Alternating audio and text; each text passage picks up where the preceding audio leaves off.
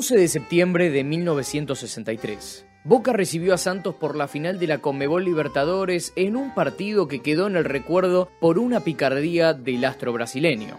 El mismo Pelé declaró varias veces que sintió un terremoto al salir al campo de juego en la bombonera, pero eso no lo intimidaría para lograr otra hazaña, llevar al Santos a ser el primer equipo en coronarse campeón de un torneo internacional en el mítico estadio de Boca Juniors.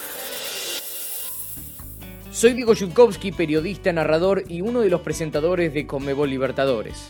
Es un placer poder contarles esta mágica historia. Uno de los genios más grandes de nuestro fútbol sudamericano hizo un poco de todo en su larga carrera. Es por eso que la Conmebol Libertadores trae los hechos más relevantes de la vida del rey en 10 episodios. Hoy viajamos hacia la final de 1963 de este certamen.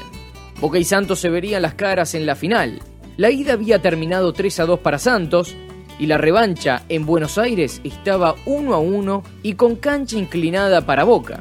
Sin embargo, el Rey hizo de las suyas y le dio el bicampeonato a su equipo. Santos tenía un equipazo. Era campeón vigente de la Copa y venía de vencer al Benfica de Eusebio en la Intercontinental. Además de Pelé estaban Gilmar, Coutinho y Pepe, entre otros. El Geneise no se quedaba atrás, con figuras como Marzolini, Ratín, Rojitas y San Filippo. No estaban ni cerca de nacer Lionel Messi ni Cristiano Ronaldo para pelearle récords. Incluso recién empezaba a caminar Diego Armando Maradona. Un joven Pelé de 23 años era el rey del fútbol sudamericano y mundial. Los paulistas le habían ganado la final del 62 al Carbonero y gracias a su estrella se clasificaron directamente a las semifinales de la edición siguiente, según regía el sistema de disputa de ese entonces. Los otros tres clasificados a dicha instancia tras dominar sus grupos fueron Boca, Peñarol y Botafogo. Fue entonces que hubo clásico rioplatense y duelo brasileño en la penúltima fase. En las semifinales el Geneise se impuso 2 a 1 en Montevideo con goles del brasileño Paulo Valentín, mientras que en la bombonera venció por la mínima 1 a 0 gracias a José Sanfilippo, máximo artillero del certamen con 7 conquistas. Santos rescató un empate agónico como local por el tanto de Pelé, que se destaparía en la revancha con un triplete.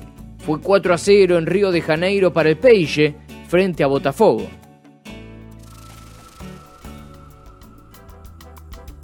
Boca padeció casi toda la primera parte del partido de ida de la final. Coutinho con un doblete y Lima adelantaron a los brasileños antes de la media hora de juego. Una corrida de San Filipo acercó al Geneise en el tanteador sobre el final de la primera parte, y ya en el cierre del match, el nene no perdonó dentro del área y decretó la desventaja mínima antes del desquite en Buenos Aires. El equipo dirigido por Aristóbulo de Ambrosi salió a jugar a la bombonera a matar o morir. El entrenador argentino ordenó una marca férrea sobre Pelé que vio de cerca el césped en más de una oportunidad por las patadas de los hombres boquenses. En el amanecer del complemento nuevamente San Filipo hizo mover las redes del rival, capturando un rebote en la puerta del área chica. La serie estaba igualada y quedaban casi 45 minutos para definir a un ganador. Pero lamentablemente para Boca, Pelé apareció en su máximo esplendor y se agrandó en la final. Primero asistió Coutinho para la veloz reacción del Santos, que a los 6 minutos del segundo tiempo ya había igualado la acción. Boca luchó por ponerse arriba en el score otra vez, pero su esfuerzo fue en vano y se sepultó tras una maniobra individual dentro del área del astro brasileño, que definió cruzado de derecha y sentenció la valla defendida por Néstor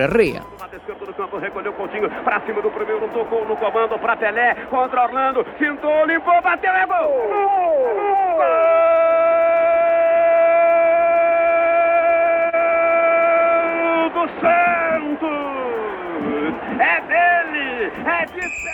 Cuenta la leyenda que en medio del partido, ubicado en el círculo central, Pelé se tiró al suelo y pidió el cambio de short porque estaba roto. Según contaron futbolistas genaises testigos del hecho, fue para enfriar el empuje de Boca. El propio San Filipo, autor del único gol de Boca en la bombonera, contó cómo fue aquella vivada de Pelé. No sé si se le rompió la tira o si lo hizo a propósito, pero como se le caían los pantalones, el juego estuvo parado. Ahí nos frenamos le dijo al medio Página 12 en 2003. De esta forma, Santos se convertía en el primer equipo extranjero en dar la vuelta olímpica en la bombonera por un torneo internacional. Además, se convertía en el primer equipo bicampeón del certamen y hasta el día de hoy, ese gol que el Rey convirtió en suelos porteños es considerado el más importante para Santos en su historia dentro de la Conmebol Libertadores.